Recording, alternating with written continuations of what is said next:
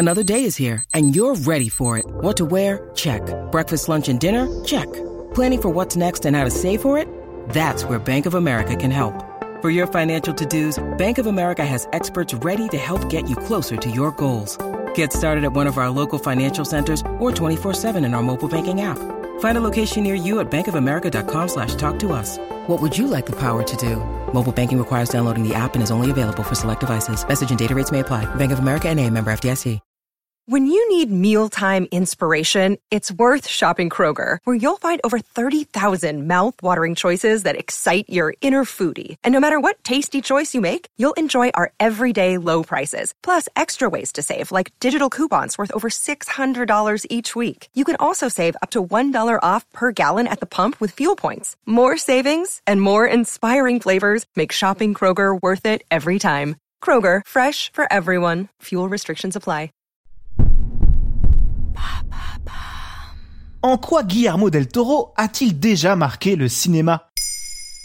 Merci d'avoir posé la question.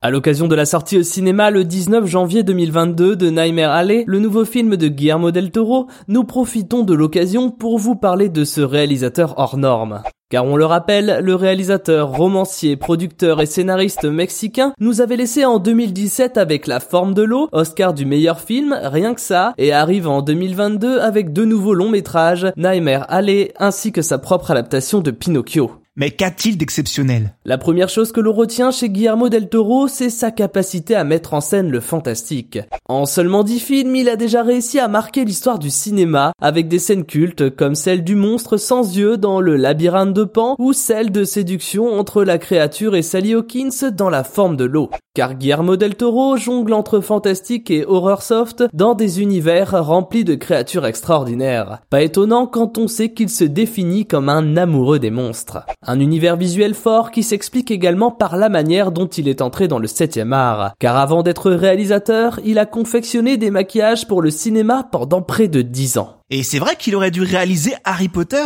Effectivement, après avoir cartonné avec L'échine du diable et Blade 2 au début des années 2000, la Warner a voulu lui confier l'adaptation du troisième tome d'Harry Potter au cinéma. Il refusa le projet, trouvant que les deux premiers volets étaient trop joyeux et trop lumineux. Pourtant, Del Toro est un gros fan des aventures du sorcier, à tel point qu'il convaincra son homologue mexicain, Alfonso Cuaron, de réaliser ce volet d'Harry Potter.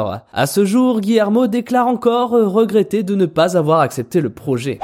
On sait à quel point les films sur le sorcier sont devenus sombres, on peut largement comprendre sa peine de ne pas avoir pu s'y exprimer. D'autant plus qu'il a également refusé de réaliser le sixième et le septième volet de l'octalogie. Mais ce n'est pas la seule grosse saga littéraire à côté de laquelle Del Toro est passé, puisqu'on lui a également proposé de réaliser le préquel du Seigneur des Anneaux Bilbo le Hobbit au début des années 2010. Alors qu'il était parti pour réaliser la trilogie, il abandonnera le projet à cause de soucis financiers et de contretemps générés par la trilogie, mais en signera tout de même les scénarios avec Fran Walsh, Philip Boyens et Peter Jackson. Mais cela ne lui a pas empêché de collectionner d'autres réussites avec en point d'orgue son dernier film La forme de l'eau qui a cumulé le Lion d'or à Venise en 2017, le Golden Globes de meilleur réalisateur en 2018 et les Oscars du meilleur film et meilleur réalisateur toujours en 2018. Des récompenses qui venaient souligner de manière unanime la qualité d'une carrière contenant d'autres gros succès comme Mimic, Le labyrinthe de Pan, Hellboy, Pacific Rim ou encore Crimson Peak. Et savoir que 2022 nous offre deux réalisations de celui lui qui est devenu l'un des hommes les plus en vue du cinéma hollywoodien, ne peut que nous faire saliver. Ah oui, au fait, grâce à votre fidélité, depuis le 13 janvier 2022, le podcast Maintenant vous savez culture, c'est aussi un livre. Alors courez chez votre libraire et découvrez plus de 100 sujets qu'on a sélectionnés pour vous dans le livre officiel de Maintenant vous savez. Maintenant, vous savez. Merci d'avoir posé la question.